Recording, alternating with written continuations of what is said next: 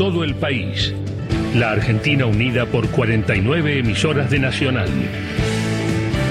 Entrevista Federal por la Radio Pública.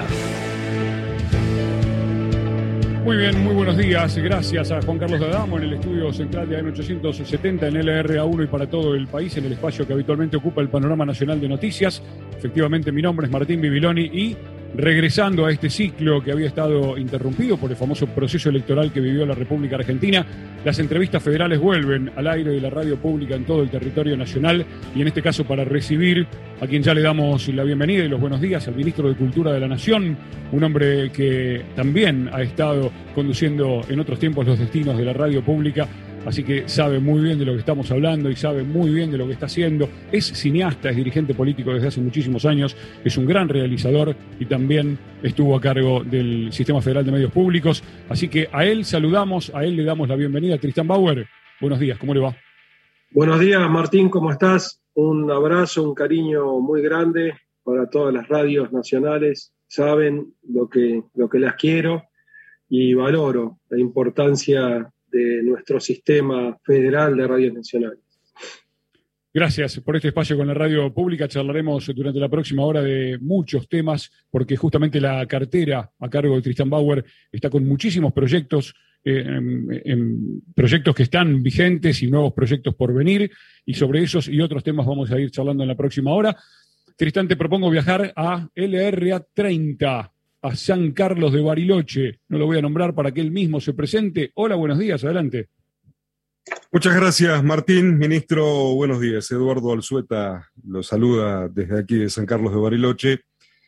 Eh, le voy a pedir más que una pregunta, una, reflexión, teniendo en cuenta el, lugar que usted ocupa en un ministerio muy importante que tiene que ver con la cultura que abarca las artes, que tiene que ver con la danza, el cine, eh, el teatro, etcétera, etcétera. Pero más que nada, eh, le, pido una reflexión acerca de la cultura, de lo que significa la, cuestión cultural. Se habla mucho de la batalla cultural en la Argentina, de los cambios que ha habido y los que podría haber. ¿De qué manera encara el ministerio piensa hacia el futuro las cuestiones culturales que tienen un fuerte arraigo, a ver si el sentido común se, se transforma con el tiempo en cultura y de qué manera se, encara esto para hacer un, país mejor desde el Ministerio de Cultura. Bueno, Eduardo, buenos días. Un, saludo, un cariño a todos los trabajadores, trabajadoras de la radio de Bariloche, que está enclavada en ese, en ese lugar tan, tan bello, tan hermoso. Como vos decís, por supuesto que la cultura involucra a las distintas disciplinas artísticas, pero la palabra cultura es una palabra mucho más vasta. La palabra cultura, en un sentido etimológico, viene del, cultivar, el cultivar la, tierra para que la tierra brinde sus, sus frutos. Esa actividad que la humanidad hace de manera colectiva desde desde su existencia misma prácticamente, cuando dejamos de ser recolectores. Y bueno, y, el desafío que tenemos por delante en este ministerio es, ese desafío cultural, ¿no? La cultura la hacen los pueblos. Dentro de la cultura, las artes tienen un rol, un rol fundamental, un rol muy importante, y en ese proceso de avance, de transformación, de lucha, de lucha cultural, es en el que estamos sumergidos. Eh, no nos olvidemos que cuando asumimos, en la Argentina no teníamos Ministerio de Cultura, el Ministerio de Cultura había sido degradado a Secretaría, no teníamos Ministerio de Cultura, no teníamos Ministerio de Salud, no teníamos Ministerio de Trabajo, nos pusimos a trabajar intensamente y ahí llegó, llegó la pandemia. La pandemia nos obligó, sin modificar nuestras banderas, las banderas de la diversidad cultural, del federalismo, de la solidaridad, nos obligó a diseñar este, nuevos programas. Como ustedes saben, la pandemia golpeó particularmente a las industrias culturales y al sector de las disciplinas artísticas en el mundo entero, y, por eso tuvimos que diseñar nuevos programas que nunca hubiéramos imaginado, ¿no? Así como nunca hubiéramos imaginado tener que transformar Tecnópolis en un centro de asistencia sanitaria. Allí se recuperaron más de 1.300 pacientes del, COVID-19, eh, tampoco hubiéramos imaginado tener que llevar adelante estos, estos programas que fueron fundamentalmente de, asistencia. Las inversiones del gobierno nacional fueron de más de 20 mil millones de pesos para el sector de las industrias culturales. Y nosotros desde el ministerio hicimos una inversión de 11 mil millones, como te digo, para atender a este sector tan pero tan golpeado por la pandemia. Por eso asistencia directa a artistas y trabajadores y trabajadoras de la cultura, pero también a empresas, al sector del teatro, eh, de, las, de, las distintas disciplinas, ¿no? centros culturales. Esa fue la, tarea en este tiempo y ahora, y ahora gracias a la, vacunación, que tenemos un horizonte más luminoso, un horizonte de reaperturas, ponernos a, a trabajar para apoyar, desarrollar lo que verdaderamente nos interesa, que son la producción y el trabajo argentino en las diferentes vertientes de las disciplinas artísticas y culturales. ¿Qué tal, ministro Alejandro Rodríguez Bodart? Lo saluda de Radio Nacional de Buenos Aires. Estuvimos el viernes conversando en el Festival de Cine de Mar del Plata, en esa mañana hermosísima, no sé si lo recuerdan, una mañana hermosísima donde se presentó la sede de la ENERC en Mar del Plata. Quería pedirle, por favor, si podía hacer un balance y contar lo que costó llegar a este Festival de Mar del Plata y por qué una sede de la ENERC en Mar del Plata. ¿Qué tal? ¿Cómo está? Sí, recuerdo esa, esa mañana. Lamentablemente, mis, mis, viajes en este momento o la posibilidad de estar y de participar de esos eventos tan importantes es muy breve, ¿no? las distintas obligaciones nos, nos llevan a estar moviéndonos de un, lado para el otro, pero fue muy hermoso volver. Muchos saben que, Mar del Plata es mi, ciudad natal, una ciudad que, que adoro, la recordamos mucho en este tiempo que estamos conmemorando el centenario del nacimiento de Astor Piazzolla, un músico universal, músico extraordinario, pero, que, pero argentino que nació en Mar del Plata, y allí estuvimos en, la, apertura del festival, que como vos decís, hubo un tiempo donde se dirimía si hacerlo presencial o de hacerlo solamente virtual. Por suerte pudo volver a tener su, su faceta presencial.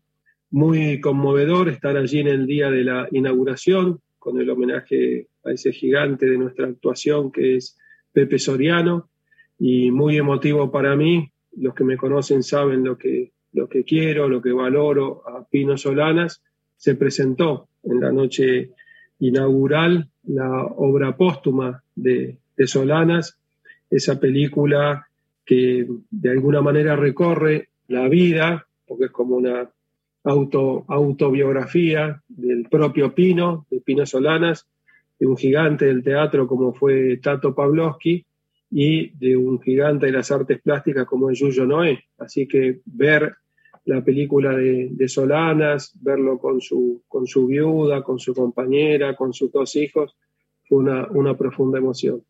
Y como vos decís, allí este, vimos también, presentamos, mejor dicho, una nueva, una nueva sede de ENERC, la Escuela Nacional de Cine, en la cual yo me formé, en la cual, en la cual estudié, una escuela que durante muchos años tuvo como única sede la de Lima 319, aquí en la ciudad autónoma de Buenos Aires, y que bajo el gobierno de Cristina Fernández de Kirchner se abrió y se abrieron esas, creo que son cuatro sedes que están a lo largo y ancho del país, y ahora dándole continuidad a esa federalización, la presentación de lo que será la Escuela Nacional de Cine en Mar del Plata, lo cual es un dato muy hermoso, y a eso sumarle eh, que es una escuela con características nuevas, porque va a estar fundamentalmente dirigida hacia la animación y hacia las nuevas tecnologías. El impacto que han tenido las nuevas tecnologías en la industria del cine, en la industria del videojuego, eh, ha sido, eh, y la, verdad que para mí, que pertenezco a otra generación, pero que he vivido todo ese proceso, que lo conozco y que estoy actualizado en ese sentido, ha sido este, increíble, ¿no? Lo que aconteció en los últimos años, las nuevas posibilidades estéticas, narrativas. Por eso me parece muy acertado en Mar del Plata abrir una nueva sede y que se especialice en estas disciplinas que son fundamentales para el desarrollo de toda la actividad audiovisual. ¿no? Buenas tardes, ministro. Le habla Mónica Rojas del R20 Radio Nacional Las Lomitas. Puntualmente saludarlo y bueno, es un placer tenerlo hoy a través del aire de la radio, ¿no? Hablando de NER, también tenemos en el NEA, hoy justamente salió esa información, que es la segunda corte, ya prácticamente ya la habilitación de las prescripciones para que las personas interesadas puedan este, cursar en Formosa Capital. Nosotros en Las Lomitas puntualmente queremos preguntarle con respecto a esta inversión histórica de los artistas que van a acompañar la parte cultural, ¿no? ¿Cómo se distribuye en, en cada una de las provincias? Bueno, primero un saludo muy grande. Recuerdo cuando fui a las, a las Lomitas, cuando estaba al frente de RTA, y, recuerdo ese transmisor que me dio una pena grande, pues yo iba llegando por la ruta a la radio y no la escuchábamos y no la escuchábamos. Digo, ¿cómo puede ser que no escuchemos la radio? Y cuando llegamos y bueno, vimos el nivel de deterioro que tenía el transmisor, nos, nos alarmamos, pero como hacemos siempre, nos pusimos a trabajar e instalar al, poco tiempo ese, ese transmisor nuevo y, poner en valor la radio. Así que un cariño muy grande a las lomitas. Con respecto a la, a la, inversión, no sé a cuál de todas las que hemos hecho, como te, como te digo, son inversiones de más de 11 mil millones de pesos. No sé a, cuál de los programas, si te referís al del Cultura Solidaria, si te referís al del Renacer Audiovisual, o a lo que estamos desarrollando ahora para, los, para nuestros jóvenes. Más que nada puntualizando a los jóvenes, sabemos que hay muchos artistas que por allí se han visto este, frenados en este contexto de pandemia y sin saber qué hacer y qué posibilidad le puede brindar el Estado ¿no? a cada uno de ellos. Sí, nosotros ahí en Formosa la inversión que hicimos fue de 66 millones de pesos y, tuvimos becados durante todo el tiempo de, de pandemia dándole asistencia a 667 artistas de, Formosa. Lo hicimos todo este tiempo y como, y como te digo, ahora estamos rotando a lo que es producción y a lo que es trabajo. Por eso diseñamos este, varios programas, varios programas. Uno de esos programas, por ejemplo, en lo específico para la producción audiovisual, es el Renacer Audiovisual. Es una inversión histórica hecha en Argentina, más de 2.400 millones de pesos. Se han seleccionado ya este, 82 proyectos y lo que me parece muy hermoso es que esos proyectos, si bien ha habido categorías donde participaban, este, se participaba a nivel eh, nacional, esos, esos este, concursos fueron también realizados a nivel regionales, incluso a nivel provinciales, con lo cual eh, han sido beneficiarios, por ejemplo, por primera vez en la en la historia argentina, cada provincia, cada provincia tendrá su, su producción, la producción de un documental de alta, de alta calidad, de la misma que lo va a tener cada, cada región. ¿no? Esa ha sido una inversión este, muy importante. Y, y, el otro, el otro este, programa que me parece que es de, de destacar es el programa eh, dedicado exclusivamente para los, para los jóvenes, ¿no? El Más Cultura es una, una aplicación para nuestros jóvenes, aquellos beneficiarios del, Progresar. Se trata de un, universo de más de un millón y medio de jóvenes de entre 18 y 24 años que con, estos, con esta inversión, con esta inversión que es, millonaria, son 7 mil millones de, pesos, van a poder concurrir al cine, van a poder concurrir al teatro, van a poder este, comprarse el libro que quieran, van a poder ir a ver el, concierto que ellos quieran. Y, esto me parece muy bueno porque tiene dos virtudes, ¿no? Por un lado, la posibilidad de darle acceso a todos estos jóvenes, pero por otro lado, estos recursos ingresan directamente a la industria del cine, al teatro, a la industria del libro, con lo cual nos parece que es muy, muy virtuoso y ya en los próximos días lo vamos a poner en, funcionamiento. Ministro, muy buenas tardes. ¿Qué tal, ministro? Muy buenas tardes para usted, muy buenas tardes para nuestras compañeras y compañeros de la radio pública. Y me presento, mi nombre es Samantha Mendoza de Radio Nacional San Luis. Para mí es un gusto estar acá porque en lo personal les comentaba a mis colegas que aparte de locutora, soy directora de cine. Así que, por supuesto, retomo eh, la, comunicación que hacíamos sobre el renacer audiovisual. Creo que es una política... colega, muy bien.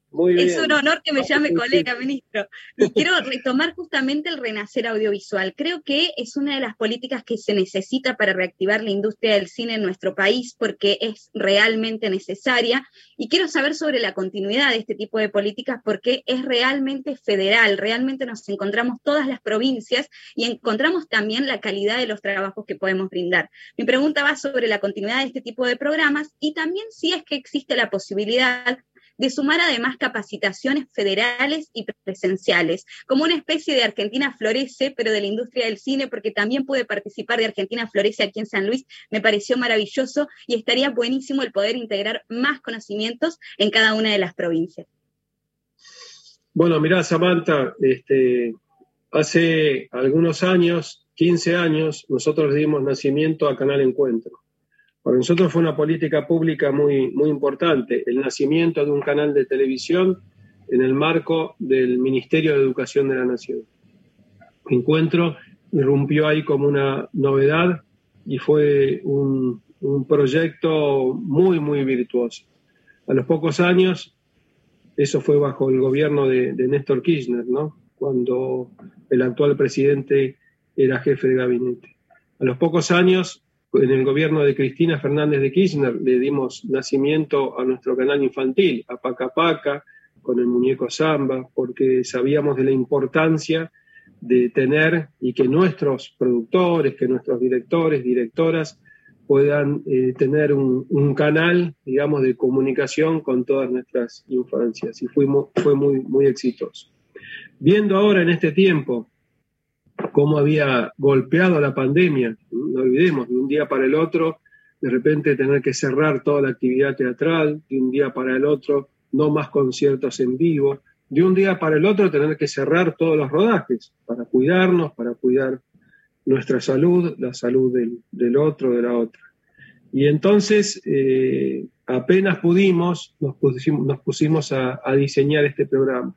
Un programa que significa una reactivación una reactivación desde el Estado de la industria audiovisual, hecha en algunos de estos concursos en alianza con el sector privado y mientras incentivamos la llegada de producciones este, internacionales, distintos acuerdos, ponernos, ponernos directamente a este, desarrollar este renacer audiovisual que nos va a garantizar entre las coproducciones internacionales, la producción privada y lo que hacemos desde el Estado, a tener este, ocupación plena durante el año que viene en el sector audiovisual.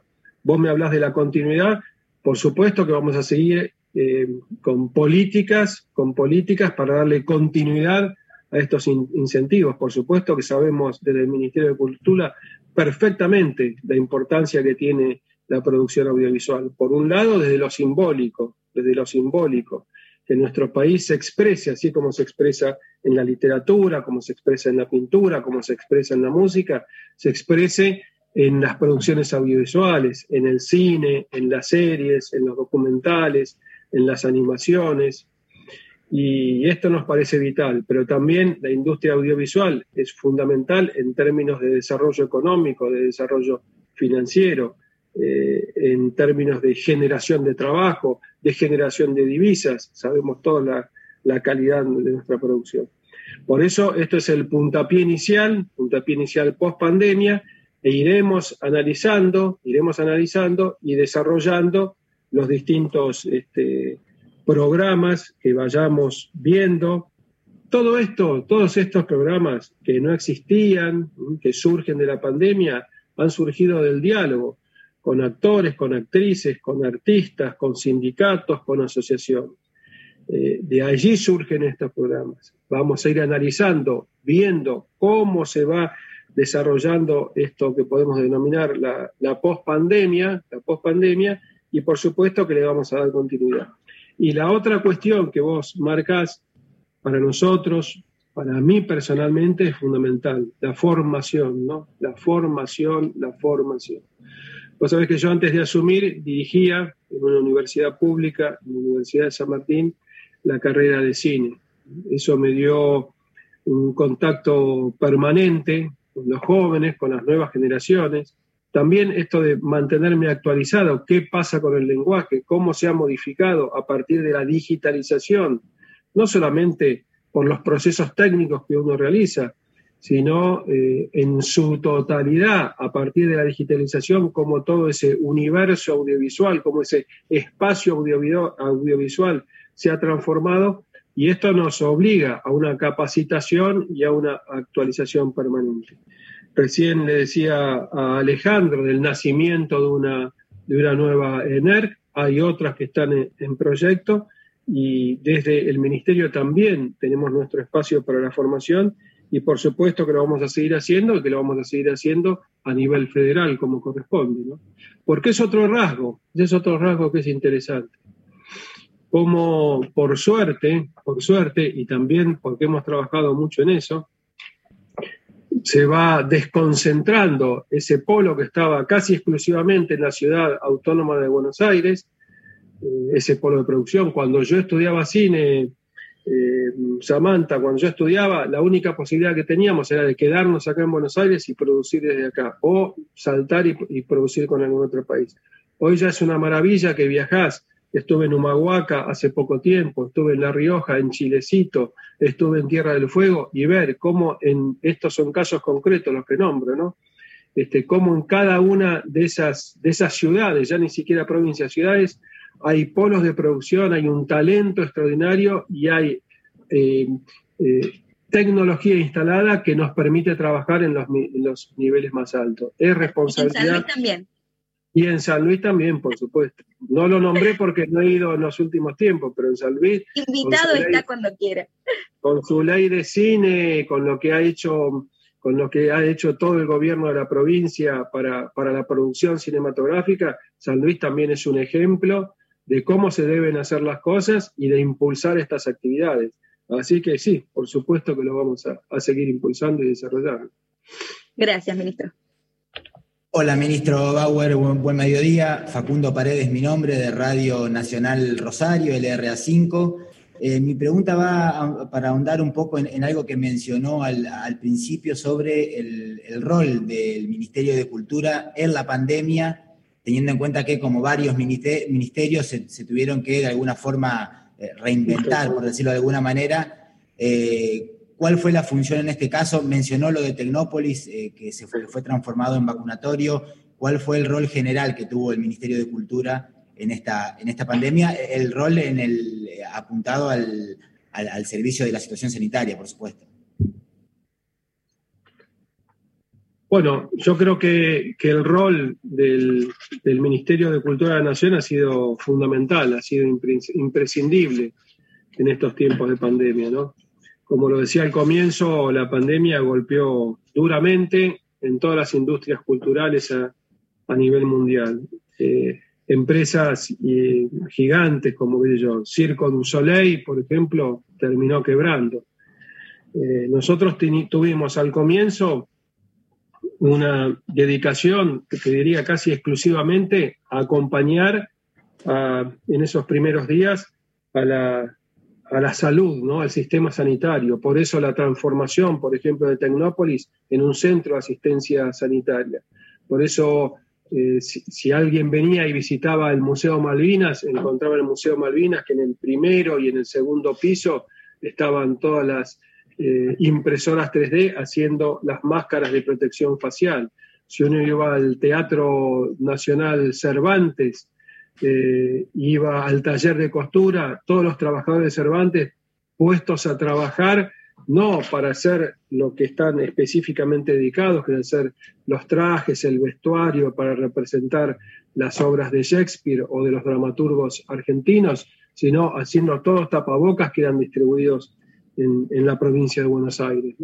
Así que fue un tiempo donde, donde nos dedicamos a este, a este tipo de asistencia. Después, después acompañar, acompañar al sector. Y ahí surgen todos estos, estos programas, surgen estas, estas becas como Cultura Solidaria. Tuvimos acompañando a más de 50.000 artistas en este tiempo, artistas y trabajadores y trabajadoras de la cultura. Empezamos con el Fondo Nacional de las Artes y después cuando vimos que la necesidad crecía, que se extendía la, pandemia, eh, es un programa que asumimos directamente nosotros y que implementamos nosotros. Tantos, tantos programas, ¿no? Tantos programas y muchos específicos para el teatro, para el teatro independiente, para el cine. Y así fue este tiempo, así fue este tiempo hasta que llegó eh, ese momento donde nos abocamos a trabajar fundamentalmente en, el desarrollo de los protocolos, junto con el Ministerio de Salud, junto con el Ministerio de Trabajo, los protocolos para distintas actividades. De repente vimos que podíamos empezar a hacer espectáculos sin público, transmitirlos por streaming, que eso necesitaba protocolos, se hicieron esos protocolos, se llevaron adelante. De repente esa etapa de los aforos limitados, 30%, 50%, 70%, acompañar todo este proceso, hasta llegar a la actualidad, donde te digo que para mí es una verdadera maravilla, Facundo, esto de ver cómo se va y cómo se fue dando el encuentro de los públicos con los artistas, de los artistas con los públicos, ¿no?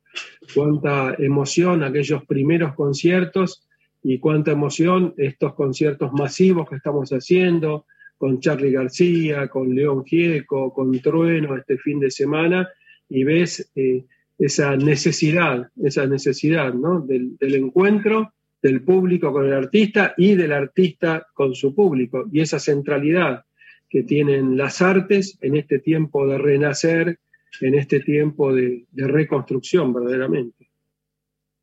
Ministro, ¿cómo le va Javier Arce, Radio Nacional Catamarca? Eh, teniendo en cuenta de lo que estaba justamente hablando, cómo se ha trabajado en este contexto de pandemia, eh, estos dos años difíciles, eh, pensando en el año que viene y en el 2023, eh, ¿cómo va a ser el presupuesto? ¿Cómo, cómo, cómo imagina, cómo van a trabajar en relación al presupuesto 2022, 2023, también pensando a largo plazo, teniendo en cuenta el contexto donde dos años donde eh, se trabajó con presupuesto diferente de por ahí lo que uno tenía previsto, ¿no? ¿Qué tal? ¿Cómo estás? Un, un abrazo para todos ustedes. Este, sí, sí, lo que vos decís del presupuesto, la verdad que es fundamental. Yo les hablaba a ustedes de los, de los programas que fuimos desarrollando, esos programas que surgieron en diálogo con los distintos representantes de las distintas industrias culturales. Eh, algunos muy puntuales, como para los artesanos, otros para el teatro, otros para el cine, otros para los festivales, otros para la feria del libro, otros para las bibliotecas. Todos esos programas que nosotros diseñábamos necesitan de un respaldo financiero. Vos podés tener las mejores ideas, las más hermosas, las más loables, pero si no tenés un apoyo para implementarlas se torna imposible. Por eso yo lo primero que quiero decir en este sentido es el agradecimiento, el agradecimiento a pertenecer a un gobierno con esta sensibilidad hacia la cultura. Cada vez que he hablado con el presidente, con Alberto Fernández, con nuestra vicepresidenta, con todo el equipo de jefatura de gabinete, con el Ministerio de Economía, hemos encontrado una sensibilidad extraordinaria y una cabal comprensión de lo que ocurría con la, con la cultura argentina. Por eso hemos más que duplicado en estos tiempos nuestro, nuestro, nuestro presupuesto y por, por eso pudimos implementar cada uno de estos programas para llegar a esos más de 20 mil millones de pesos, muchos en alianza con el Ministerio de Trabajo, por ejemplo, este, o, con, otros este, organismos, pero muchos también en forma autónoma desde, nuestro ministerio. Por eso el tema presupuestario lo sabemos, es fundamental, es eh, imprescindible. Como te digo, hemos más que duplicado el presupuesto y, yo sé, yo sé que de la mano de, nuestro presidente, de todo el gobierno, vamos a, tener el apoyo financiero que todos estos programas este, requieren. Si fuimos capaces de hacerlo en tiempos de pandemia, estoy seguro, estoy seguro. Sabés que nosotros usábamos una metáfora, Javier, acá en el ministerio con todos los compañeros, compañeros del equipo, decíamos, tenemos que mantener encendida la llama de la cultura tenemos que mantener encendida la llama de la cultura. Y logramos dar ese paso en tiempos de enormes dificultades. Estamos seguros que ahora, con esta reapertura, en la que pudimos cuidarnos, por supuesto, por supuesto nuestro agradecimiento siempre al, Ministerio de Salud, a Ginés, a Carla, a todo el sistema sanitario que tanto hizo. Eh, después hubo una segunda etapa que yo no les conté, cuando Tecnópolis se transformó en vacunatorio, cuando este lugar de donde les estoy hablando ahora, el Centro Cultural Kirchner, también transformado en vacunatorio, y lo que significó ese proceso de las vacunas que nos permite ahora este, este, este nuevo eh, horizonte de esperanza. Por eso eh, estoy seguro que desde lo económico financiero, de lo presupuestario, vamos a seguir trabajando de la manera, de la forma que lo hemos venido haciendo hasta ahora. Muy buenas tardes, ministro Tristan Bauer. Mi nombre es Claudia Eslava de Radio Nacional Tartagal. Eh, bueno, teniendo en cuenta que usted ha sido, eh, eh, estuvo a cargo de, Radio Televisión Argentina, por supuesto conoce la importancia de los medios públicos y esto relacionado con la cultura. ¿Cuáles son las, y bueno, ha quedado demostrado también en estos últimos tiempos, eh, ¿cuáles son, eh, ¿Cuál es el trabajo en red que se lleva a cabo desde eh, el Ministerio de Cultura y en este caso con los medios públicos?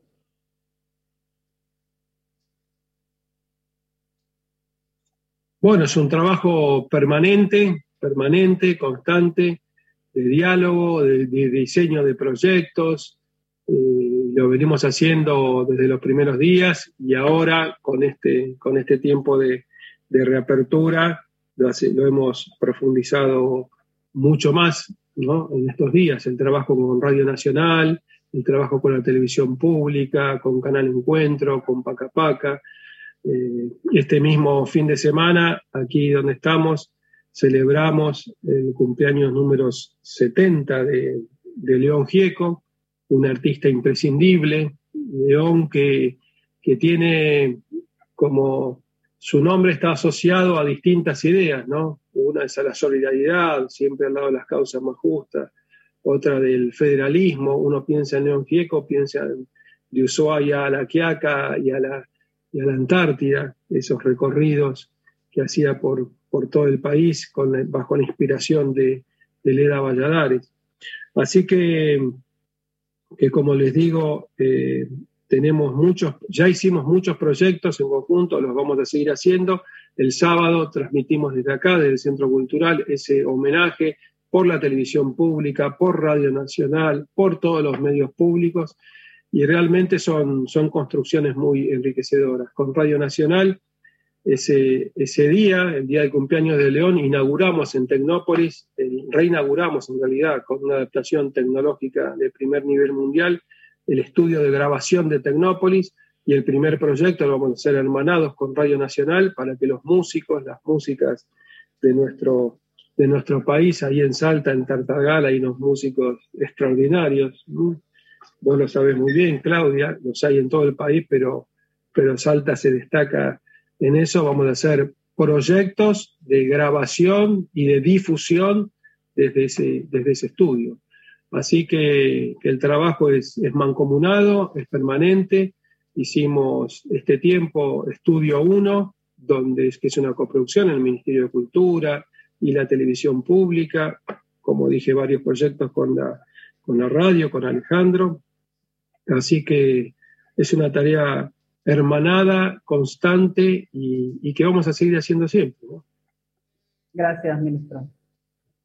Hola, buenas tardes, ministro. Los saluda Lidermar Otman desde Radio Nacional Gualeguaychú, en el sur de Entre Ríos. Teniendo en cuenta que arranca la temporada de los festivales y las fiestas nacionales, tan importantes, 140, 150 en todo el país, ¿cuál es el monto de inversión que va a hacer el ministerio para que se concreten, para acompañarlos y también para respaldar la actividad de los distintos niveles de artistas que se presentan en cada uno de esos festivales y que además en las ciudades como Gualeguaychú fomentan la visita de los turistas y generan eh, recursos económicos. Sí, como vos decís, los festivales son, son importantes, ¿no? Qué duro ese tiempo que también hubo que suspender todos los festivales. Y, y, lo bueno y la buena noticia de lo que estamos viendo nosotros es cómo después de ese tiempo, de tener que cerrar, de tener que suspender, de manera explosiva, te diría, se volcó el público a las, a las actividades que nos permiten volver a esos, a esos encuentros. Y yo estoy seguro que, que los festivales argentinos que se desarrollan en todo nuestro país y que donde se expresa toda nuestra, nuestra diversidad de norte a sur, de, de este a oeste, tienen ese, ese rol fundamental. Este, nosotros ahora estamos, está abierta la convocatoria, son convocatorias que se abren del Ministerio, la inversión ha sido de, en este momento de 48 millones de pesos y que si le sumamos lo que venimos invirtiendo, estamos llegando a 87 millones de pesos y tenemos idea de seguir ampliando este, este presupuesto porque sabemos la, la centralidad, la centralidad que tienen los festivales argentinos para el desarrollo, el impulso de, nuestra cultura.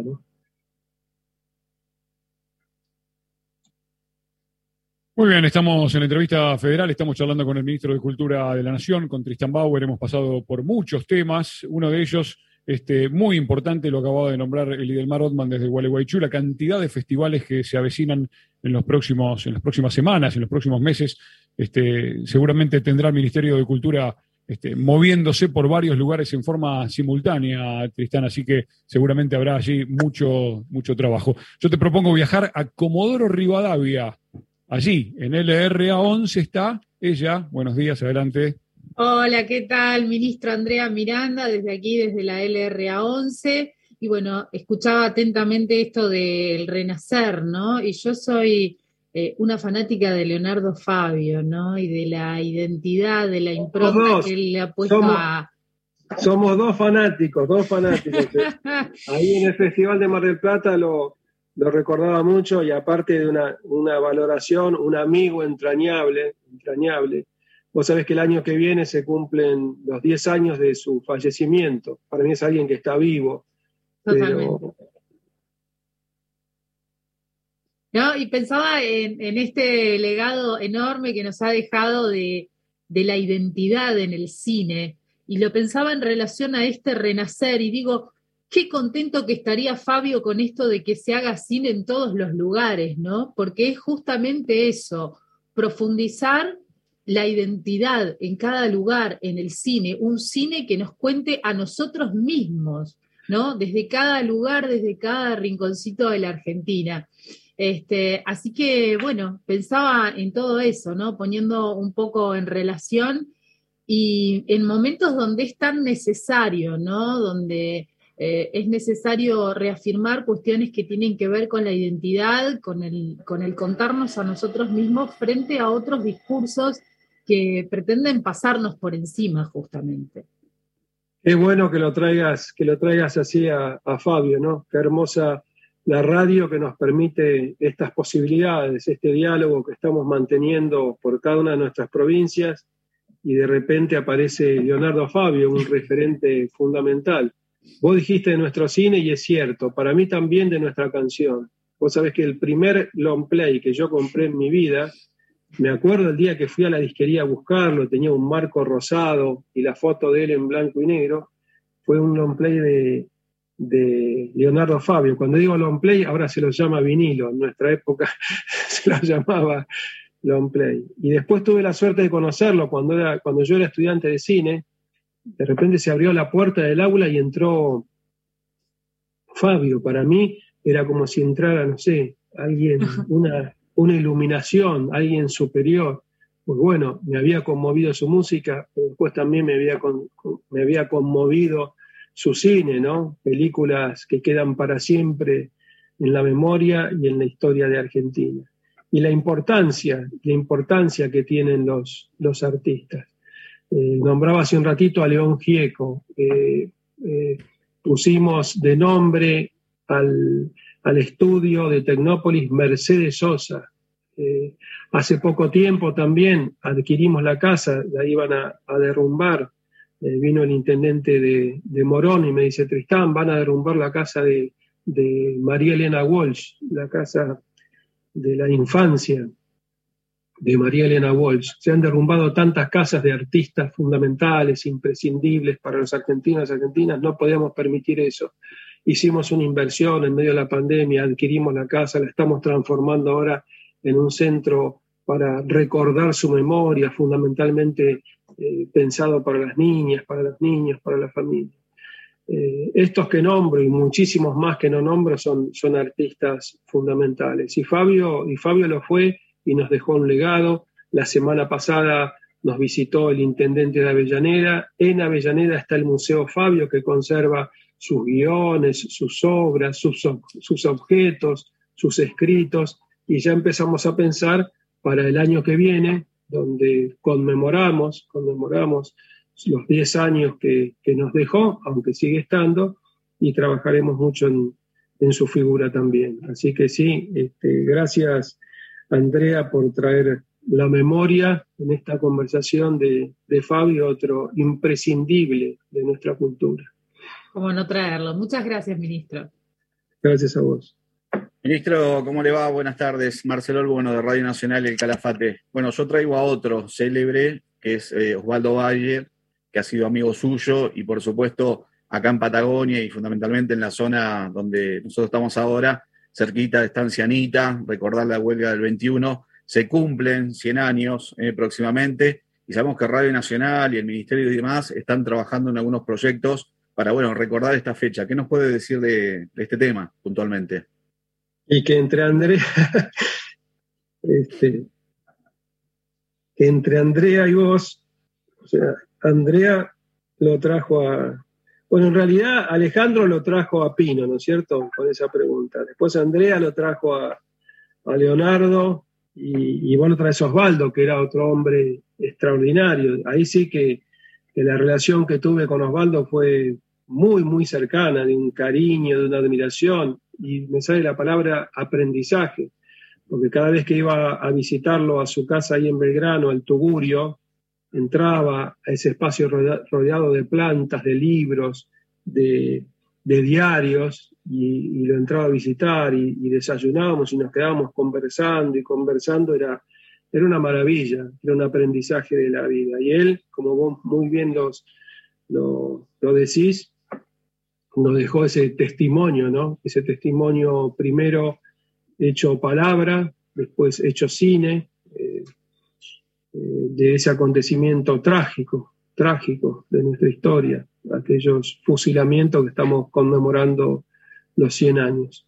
Un día hace poco me llamó el hijo, el hijo de Osvaldo, Esteban, y también me habló de otra historia de, destrucción que iban a, tirar abajo la, la comisaría de Puerto San Julián. Muy rápidamente nos pusimos a trabajar y el presidente de la República lo declaró monumento histórico para que no sea este, derrumbado y ahora estamos trabajando en un proyecto para ponerlo en valor y para que sea un espacio de la memoria.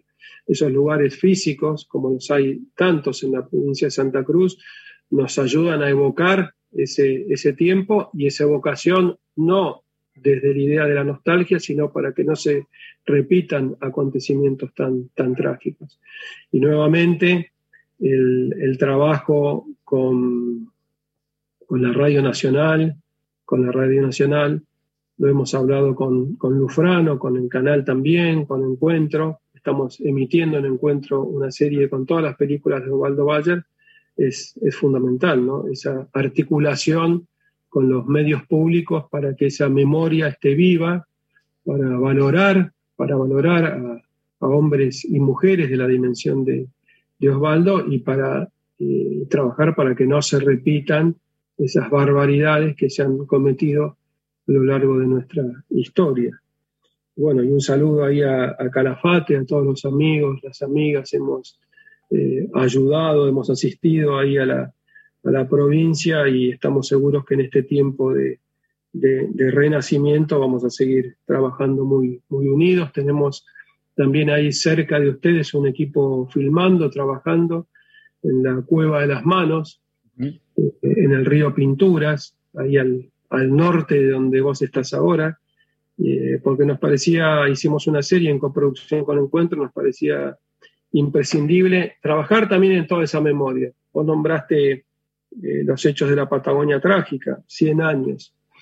Nosotros muchas veces, eh, sobre todo cuando vamos, cuando íbamos de guardapolvo blanco a las escuelas, pero ocurre ahora, tenemos esas dos fechas tan importantes, ¿no es cierto?, y fundamentales como son 1810, 1816, nuestra revolución, nuestra independencia, y claro que son hitos y pilares, pero nuestra historia va muchísimo más atrás. Y cuando estuvimos en el río eh, Pinturas, cuando nos acercamos ahí en la provincia de Santa Cruz a la, a la Cueva de las Manos, los arqueólogos nos contaban que estaban datadas en más de 9.000 años, 9.000 años de historia. Es decir, nosotros pensamos fundamentalmente en nuestra historia desde, desde 1810, un poco más de 200, 200 años. Esas pinturas tienen 9.000 años de historia, 9.000 años cuánta historia, cuánta memoria, cuánto aprendizaje, cuánta riqueza cultural. En todo eso estamos trabajando, en todo eso tenemos que trabajar, tenemos que trabajar, revalorizarlo y por eso un equipo nuestro está en ese momento, en este momento ahí en, en tu provincia filmando allí. Muchas gracias, ministro. Estamos en la entrevista federal, estamos conversando con el ministro de Cultura de la Nación, con Tristan Bauer. Tristán, las sociedades latinoamericanas en los últimos años han sufrido el embate de algunas ideologías eh, peligrosas, algunas ideologías que le han hecho mucho daño a la humanidad. Eh, te, pregunto, como ministro de Cultura, eh, ¿cómo se puede, desde el plano cultural, dar batalla a, tratar de lograr que, que, estas ideologías, que reitero, tanto daño le han hecho a la humanidad a lo largo de la, a lo ancho de todo el país, sobre todo en Latinoamérica, en, toda nuestra región, este, no vuelvan a tener la penetración que vemos en algunos lugares con riesgo está teniendo. ¿no? Hace, no hace falta ir muy lejos. Chile se está por debatir eh, en pocos días eh, en la presidencia de alguien que se dice este, públicamente muy amigo de Augusto Pinochet, por decir un caso simplemente. Bueno, primero que yo soy latinoamericanista. yo no tengo duda que, nuestro destino, nuestro destino como nación, nuestro destino como patria, está asociado al destino de, América Latina. Cuando uno analiza la historia de, América Latina, está esa etapa, esa etapa que yo les mencionaba recién, toda la historia de nuestros pueblos originarios, los desarrollos, ¿no todos aquellos pueblos que llegaron hace tantos años, está la teoría del estrecho de Beringia, pero hay otras, está en discusión por parte de los científicos en, ese, en, este momento, y cómo esas culturas se fueron desarrollando. Y ahí en esa, en esa historia tenemos el hito del denominado, mal denominado conquista de América, ¿no es cierto? Y que fue realmente la llegada de, la colonización, del colonialismo, de los imperialismos que tanto, tanto daño, tanta destrucción ha significado para los pueblos originarios. Y después comenzar el, trabajo, el trabajo por las, por las liberaciones. Y allí las figuras centrales de San Martín, de Bolívar y todos esos esos ejemplos que quedan para nosotros como, como ejemplos. Hace pocos días conmemorábamos el Día de la, de la Soberanía, hicimos un acto muy hermoso en el, en el, Museo Malvinas y allí leímos una carta de San Martín que hablaba, que hablaba de, de la batalla de vuelta de obligado en el marco de la, de la guerra del Paraná y ponía al mismo nivel, al mismísimo nivel, la importancia de esa batalla de vuelta y de la guerra del Paraná, cuando venían frente a la invasión de las potencias europeas al mismo nivel que sus propias luchas por la liberación, sus propias luchas por la libertad, el cruce de los Andes, la independencia del Perú, que este año estamos celebrando los, los 200 años. Así que somos, somos hijos de esas luchas y siempre hemos tenido momentos de, de luces y momentos de sombra. Yo creo que culturalmente el trabajo es permanente, es constante. Desde los medios también, en encuentro, eh, uno de los momentos que yo más celebro de encuentro es cuando con Daniel Filmus eh, recorrimos América Latina entrevistando a todos nuestros presidentes, presidentes que se parecían mucho a sus pueblos en aquel, en aquel momento, que yo creo que fue un momento de, mucho avance, ¿no? De mucho avance. Creo que tomando toda esa memoria histórica, tomando todos esos ejemplos de, lucha, hay momentos en que se quiere borrar la historia, se pretende borrar la historia. Durante el gobierno de Mauricio Macri, no nos olvidemos que, por ejemplo, se eliminaron de los billetes la imagen de San Martín, la imagen de Belgrano, la imagen de Juana Zurduy. No olvidemos que de la Casa de Gobierno se bajaron, se bajaron del Salón de los Patriotas de América Latina todos los cuadros que habían sido donados para, para el Bicentenario por los presidentes y por los pueblos hermanos de América Latina. Eh, nosotros no creemos en, ese borrar de la historia, sino todo lo contrario, en trabajar sobre nuestra historia, trabajar sobre nuestra memoria, trabajar con todos aquellos ejemplos de, lucha. Algunas, lo decía el otro día el presidente de la, de la República, algunas batallas en un momento parecen perdidas, pero cuando uno lo mira en perspectiva histórica, se transforman, esas derrotas se transforman en un triunfo cuando se sigue estudiando. Y sobre esa memoria y sobre esa unidad yo creo que es, es importante. Mira, tuve, Martín, tuve la suerte de estar muy cercano al, al expresidente Evo Morales en todo su, su exilio. Y para mí fueron días de mucho aprendizaje frente a un golpe de Estado, a la violencia que significó ese golpe de Estado en Bolivia. Casi los matan, no nos olvidemos, a él y al vicepresidente Álvaro García Linera. Y la respuesta de ellos, la respuesta de ellos desde su exilio fue unirse y organizarse. Y desde esa unidad y desde, esa organización y desde esa comunicación empezaron a trabajar en un tiempo histórico, en un tiempo histórico que parece brevísimo. Y yo te confieso que a veces me miraba con Álvaro García Linera y decía, eh, Evo, está loco, tiene ilusión, es imposible que en tan poco, él hablaba que en un año, que en seis meses iba a volver. Y sin embargo, por la paz, desde la paz, con organización, con trabajo, se volvió eh, a conquistar la democracia en, Bolivia eh, y se volvió a conquistar la democracia desde la paz. Y eso me parece que para mí es una enseñanza fundamental para todos los latinoamericanos y en ese camino tenemos que recorrer con todas las dificultades que vos, que vos marcás, ¿no? Pero si mirás en la, en la historia de América Latina, siempre, siempre ha habido momentos de tensión y siempre ha habido momentos más luminosos y momentos más, más oscuros.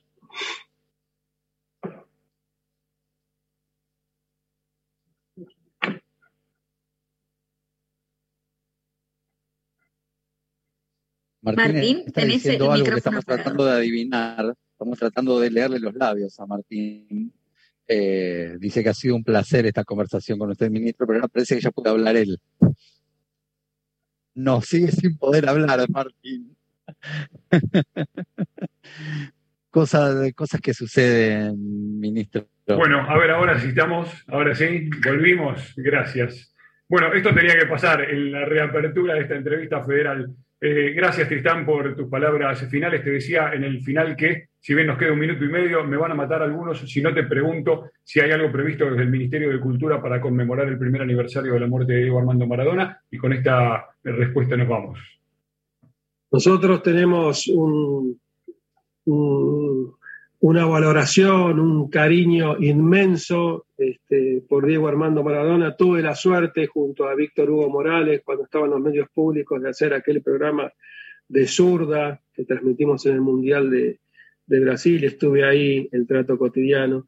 Y hablando con la familia, lo que decidimos es conmemorar su, vida y, y no hacerlo en el día de su muerte, sino en el día de su nacimiento, en su cumpleaños. Así que, por supuesto, que desde acá, desde el Ministerio, vamos a estar, estamos ya preparando, había algunas ideas, las vamos a llevar a todas para el día de, su cumpleaños y en el día de, su cumpleaños evocar a ese deportista, pero yo digo grande de toda la cultura argentina.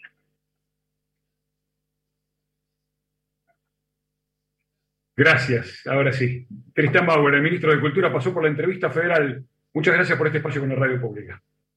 Gracias a ustedes. Hay un cariño para todas las, radios, las que estuvimos hoy y para todas las radios de, de nuestra patria.